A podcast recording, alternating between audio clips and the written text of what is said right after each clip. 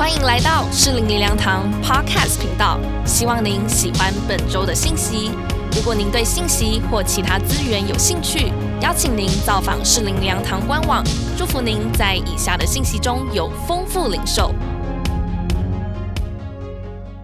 好，弟兄姊妹平安，再次感谢主啊！过去的疫情已经一个多月，我们啊，在每一个礼拜，我们经靠着上帝的恩典，我们大有恩典、大有力量的过了我们每一个疫情的日子。我们在讲，我们不是受害者，我们乃是得胜者。愿上帝继续带领我们，在这个礼拜的里面，新的一个礼拜，我们靠神大有力量。我们无论走到哪里去，我们把上帝的平安、把神的同在、把神的盼望带到我们所到的地方去。好，今天我们要继续我们十届的最后一次的信息了。那我先讲一个故事。有一个新闻报道，呃，讲到在一个牛仔骑术的表演赛里面，一位十八岁的牛仔啊，被一只一千公斤的印度牛踢倒，啊，因为来不及跑进围篱啊，他被无情的践踏而死。你知道，在每一个斗牛场里面都有一些围篱啊。当这些牛仔、这些骑士被牛从牛啊从牛背上摔落在地上的时候啊，那牛仔呢就要拔腿就跑，尽快的能够奔向围篱呀。只要比那头牛快一秒、两秒钻进围篱，他就平安无事了。当他一头钻进牛里。围篱呀，那个围篱就把他跟牛隔开，危难中逃过一劫。那这些骑士呢，会很兴奋的亲吻那个又脏又臭的围篱啊，他会很感谢这些围篱救了他的一命，保护了他。而刚才说到那位骑士，那位牛仔遭到牛践踏的前几秒。他是多么的渴望有一道围篱把他和那一只发飙的牛隔开，但是呢，事情发生的太突然，他来不及的逃进围篱里面。我相信牛仔们会很感谢斗牛场里面有这些围篱呀。那围篱的功能，并不是来限制牛仔，而是。阻挡蛮牛。我再说一次，围篱的功能不是限制牛仔，而是阻挡蛮牛。同样，弟兄姊妹听进去，神设立界面主要的功能不是要限制我们，而是要阻挡蛮牛，而是要阻挡魔鬼。是要保护我们，是要遏制我们里面那个肉体的情欲。我们不要轻估肉体欲望的可怕。人真的是可以为了达到欲望不择手段，不惜付出任何的代价。以少就是为了区区一碗红豆汤。为了满足当时他的饥渴，他什么都可以抛弃，连长子的名分他都可以不要。太可惜了，为了一碗红豆汤，失去了他人生的位分和命定。弟兄姊妹，以少要成为我们最大的见解，不要为了一碗红豆汤。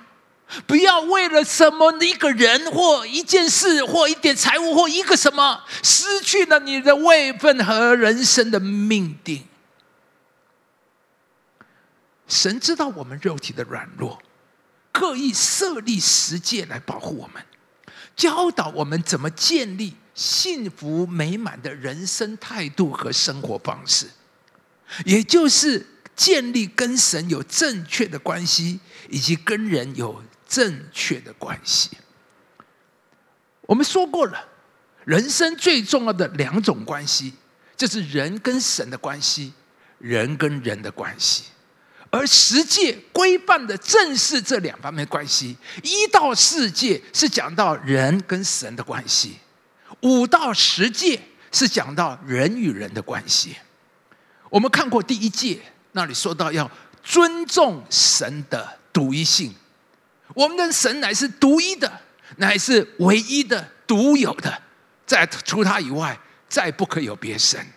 第二诫讲到我们要尊重神的首要性。不可以拜偶像，神必须是我们人生的首要，人生的第一。第三届讲到要尊重神的名，要敬畏他。第四届讲到尊重神的安息日。那里讲到我们不是独立的存在，我们乃是连结与神，所以神为我们预备一个安息日，好让我们放下别的事，连结于他。因为离了他，我们就不能做什么。而第五届讲到亲情孝敬父母，那是我们人与人的第一届，人与人的第一个关系就是跟父母的关系。所以圣经里面非常的尊崇这一届，这一届讲到当孝敬父母，使你得福，在世长寿，这是第一条带应许的诫命。尊敬父母、孝敬父母，乃是我们所有人际关系、人与人关系的第一首要。第六诫讲到尊重生命，不可杀人。这里讲到不可以谋杀，不可以非法的侵害生命，当然包括我们自己的生命，不可以自杀，不可以堕胎杀害胎儿。那么当然也不可以恨人。圣经说到，呃，杀人的根源就在恨，所以是新约说到恨人的就是杀人。所以我们要对我们的怒气啊，要有所节制。那里说到不可含怒到日落，生气却不要犯罪。那第七戒，我们讲到尊重婚姻，不可以奸淫。在新约里面，神把奸淫的标准拉到最高。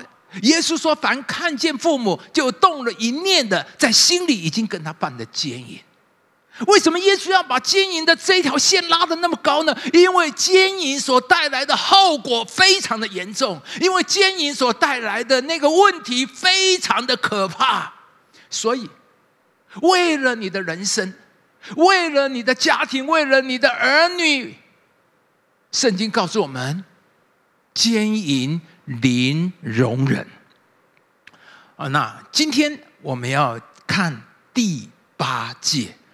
尊重他人的财物，不可偷盗。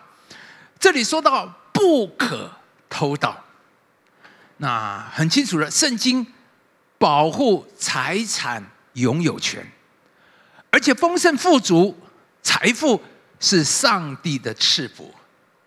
但是神境界人，不可以因为要有更多的财富而伤害别人，或是压榨别人。那不该拥有的而拥有，就是伤害别人；应该付出的却没有付出，那就是压榨别人、剥削别人，这都是偷窃。所以在办公室有没有我们不该有的东西？可能只是很小的东西啊，笔啦、夹子啦，或是纸啊。我们有没有偷窃老板的时间呢？有人上班时间呢，闲逛网络，甚至上网购物啊。根据统计啊，上网购物以上班族为主了，而且跟一般的市场跟商场相反的，周末周日晚上的生意反而清淡，而周间呢的白天呢，生意比较好，因为大多上网购物的人都是在上班时间，这是偷老板的时间，对公司不忠。那做老板的，你有没有该付出的却没有付出？这是剥夺人、压榨人。做商人的，我们有没有偷斤减两、货不真价不实？这是偷窃。箴言说：两样的砝码，两样的升斗，都是耶和华所憎恶。所以弟兄姊妹，当我们做商人的或我们经营的，你要注意。我们的上帝眼睛看见，神不喜欢两样的砝码，神厌恶两样的升斗，让我们里面是诚实的。在报税上有没有漏税？这是偷窃政府的钱。耶稣告诉我们，凯撒的物当归给凯撒。那我们做学生的有没有不该得的分数？抄袭别人的报告，作弊得到不该有的成绩？虽然有些事看起来是很小的事，可是却显出了我们里面的品格。那隆美尔牧师有一次讲到他的自己的故事。那有一次他出去外出讲道，住在一个旅馆。那晚上呢，一个人无聊啊，他就走到贩卖机啊，呃，投下铜板，买他最喜欢吃的巧克力棒。而没想到呢，这个头板投进去以后，机器却毫无反应，不给他巧克力棒，也不还他钱了。他心想：哦，真是岂有此理！就把那一台机器揍了一顿，而没想到这个自动贩卖机居然居然是欺善怕恶、自知理亏，立刻调出了十包巧克力棒，然后顺便呢也把他的铜板一并奉还。隆美尔牧师看到他的战利品，心想：哎呀，真是太好了，上帝的丰富的供应啊！他就把他战利品带回房间，开始享受他第一包的免费甜点。但是这包巧克力棒啊，吃起来啊，感觉总是不太对劲哦。他会稍微的卡住喉咙，对自己享用没有付钱的巧克力棒产生了些微的罪恶感。而为了安抚自己，他又打开另外一包巧克力棒。他吃完之后，不但没有得到安慰，反而他觉得自己是个小偷啊！那一天晚上，他一晚睡不着。第二天早晨，他不但向神认罪，他也据实的向柜台经理报告。而柜台经理忙得不可开交，就对他说：“这位先生啊，你真爱说笑话。”拿着你的巧克力棒，好好去享受吧，别把它放在心上。今天就当做你的 lucky day，你的幸运天吧。龙美龙美有牧师说，那位经理不但没有没收我的巧克力棒，也没有罚我整天站在那里哈罚站。他说事情已经解决了，我知道自己可以安心的去吃早餐了，火腿煎蛋。和往常一样可口，不再发生卡住喉咙的情况。弟兄姊妹，或许有一些人呢，有一些东西你要去处理，不然你会一直吃巧克力棒卡住喉咙。在我们办公室里，为了方便同工私人影印啊。就会放一个钱筒，那意思就是说，那上面写着“私人影印两元一张”，私人印两元一张，然后自行投币。那有一次呢，我就去影印。那我常常我印的东西哈，有时候是公私难分呢，所以呢，我犹豫了一下，就没有投钱。那没事的，走回办公室，心里就是有个声音：回去投两两元吧。那为了这两元哦，两块钱呢进来在我里面挣扎了五分钟、十分钟，真觉得自己真是觉得很可笑。几万块钱都在奉献，却贪着一块钱、两块钱。后来我就去投了十块，从此以后，我每次去影印，之我是觉得我是用了，我就投五块钱、十块钱，免得下次忘记了。丢姊妹，虽然这些都是很小的事，但是一个贪心、占小便宜的人，成不了大事。他里面没有大格局，神不要我们因小失大。没有一个人会因为在办公室拿了两支笔而发财的，也没有人因为在菜市场多了两拿了两根葱会变得富有。当然，也没有哪个商人会因为剥夺员工的工资而变成了成功的企业家。而这些都会玷污我们的心灵，损害我们的人格。神不要他的儿女因小失大，而且可能会带来极严重的后果。亚干就是一个最好的例子。在以色列人进耶利哥之前，神就对他们说了：耶利哥城所有夺得的战利品，都必须全数归给上帝。所以，约书亚进进耶利哥城之前，神就对他们说：“勿要你们勿要谨慎，不可以取那当面的物，恐怕你们取了那当面的物，就连累以色列的全营，使全营受咒诅。唯有金子、银子和铜的器皿，都要归耶和华为圣，必入耶和华的库中。”神告诉他们，耶利哥这一场仗，第一场仗。不可以拿那当灭之物，金银铜铁都是属于神的，都要归耶和华，进入耶和华的库中。可是亚干呢，却偷了一件衣服，两百色克勒银子，一条金子，把它藏在他帐篷的底下。结果因而连累以色列人打了一个大败仗。当然后来亚干被搜出来了。他和他的全家被众人用石头打死，他用火焚烧了他所有的东西。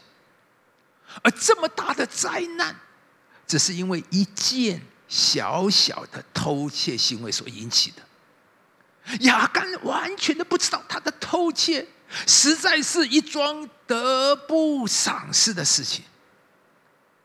其实几天之后，在下一个战役里面，神就要把所有的战利品都赏给他们，他们可以得着所有的战利品。如果亚干可以耐心等候，他可能得的不是一件衣服，而是三件、五件衣服。他得到的不是两百色克勒银子，可能是五百、一千色克勒银子。弟兄姊妹，耶稣说了，凯撒的物要归给凯撒。是别人的，是政府的，是老板的，是顾客的，我们就应该归给他。不该拥有而拥有，应该付出而不付出，无论是金钱、物质、时间，这些都是得不偿失、因小失大的偷窃行为。就是我再讲一遍：神要你活得尊贵荣耀，神要你活得丰盛富足，但是。神绝对不要我们用这些不对的方式，一个会玷污、污染我们心灵、会使我们人格贬低的方式来得着财物。不该拥有而拥有，应该付出而不付出，无论是金钱、物质、时间，这些都是得不偿失、因小失大的偷窃行为。所以，我们当中有一人，今天你听到这个信息。神若感动，你要去清点，你要去清理，你要去处理，不然你吃的巧克力棒会一直卡喉咙。耶稣说了：“凯撒的物当归给凯撒。”下一句什么？神的物当归给神。偷窃人的尚且不得亨通，何况偷窃上帝之物，当然更不会亨通了。神定归以色列人第一场战役耶利哥所有的战利品都要归给上帝，可以看见吗？弟兄姊妹听好，有些财物神定归是要归给神的，有些财物神定归是属于上帝的，不是上帝需要这些东西，而是神要试验以色列人。要以色列人学习感恩的心，把手伸的、出手的，要把最好的献给神。上帝必须是我们的首先、首要、第一。同样的，神要我们奉献，也不是要剥夺我们，而是对我们的试验，要我们存感恩的心。所有的奉献都是对神恩典的回应，是对神赐福的回报，是对神的。尊荣，我们千万不要舍不得奉献而因小失大。想想雅干的见解，在耶利哥战役，他拿不他不拿那一件衣服两百色克的银子，好像似乎是损失，不拿白不拿一样。他哪里知道，只要再多等几天，家他就能够蒙受无法计算的赐福。他所得的要比他失去的多过多少倍？他实在不需要偷窃上帝之物。同样，奉献也是看起来似乎减少了，但是将来要带给我们的是无法计算的福。上次我们说过了，那个寡妇先要为以利亚做了饼。以利亚对他说：“你先为我做个饼，你先要为我做个饼，先要把神放放在首位，先求神的国和神的义。”而结果就是坛里的面果不减少，瓶里的油也不短缺。奉献将要带来的福是无法计算的。所以莫里斯牧师啊，他讲了他教会一位老姊妹，呃，他守十一奉献，他承诺每一个月要奉献美金五块钱。很显然，这位姊妹老姊妹是一位贫穷的老姊妹。而那一年圣诞节到了，快到了，老姊妹有十二个孙子。那在这个送礼物的季节，他需要钱买礼物，可是他仍然持守他所承诺的十一，每个月。奉献五块五五块钱美金。他说啊，我要用神的方法处理金钱，我要让神去守卫。所以那一年呢，他送孙子的礼物就是为孙子们祷告，而全家人都说那是最好的圣诞礼物。而神奇妙的就开始赐福他。有一天，他就接到银行的电话，他的房子有做反向抵押贷款。大概是美国的一种的房子抵押方式吧。对方说啊，你的房子增值了，所以按着合约，虽然我们不用多给你钱，但是经理要我通知你，银行愿意多给你钱。他觉得怪怪的，就打电话去问对方说，我也不晓得是经理吩咐的。他就问每一个人都是这样吗？他说不是啊，我们的经理就是恰巧调出了你的档案，说你的房子增值了，要多给你钱。最后，银行就给了他一张五位数字的支票，不但还清了贷款，还把剩下的钱存到账户。所以，隆美尔牧师说：“奉献带来无法计算的福。”这是我们看到的第八戒，不可以偷盗，不可以偷人的，当然更不可以偷上帝的。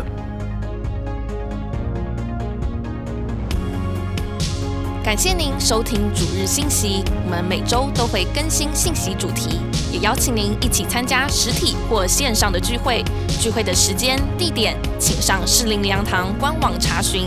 适灵良堂祝您平安喜乐。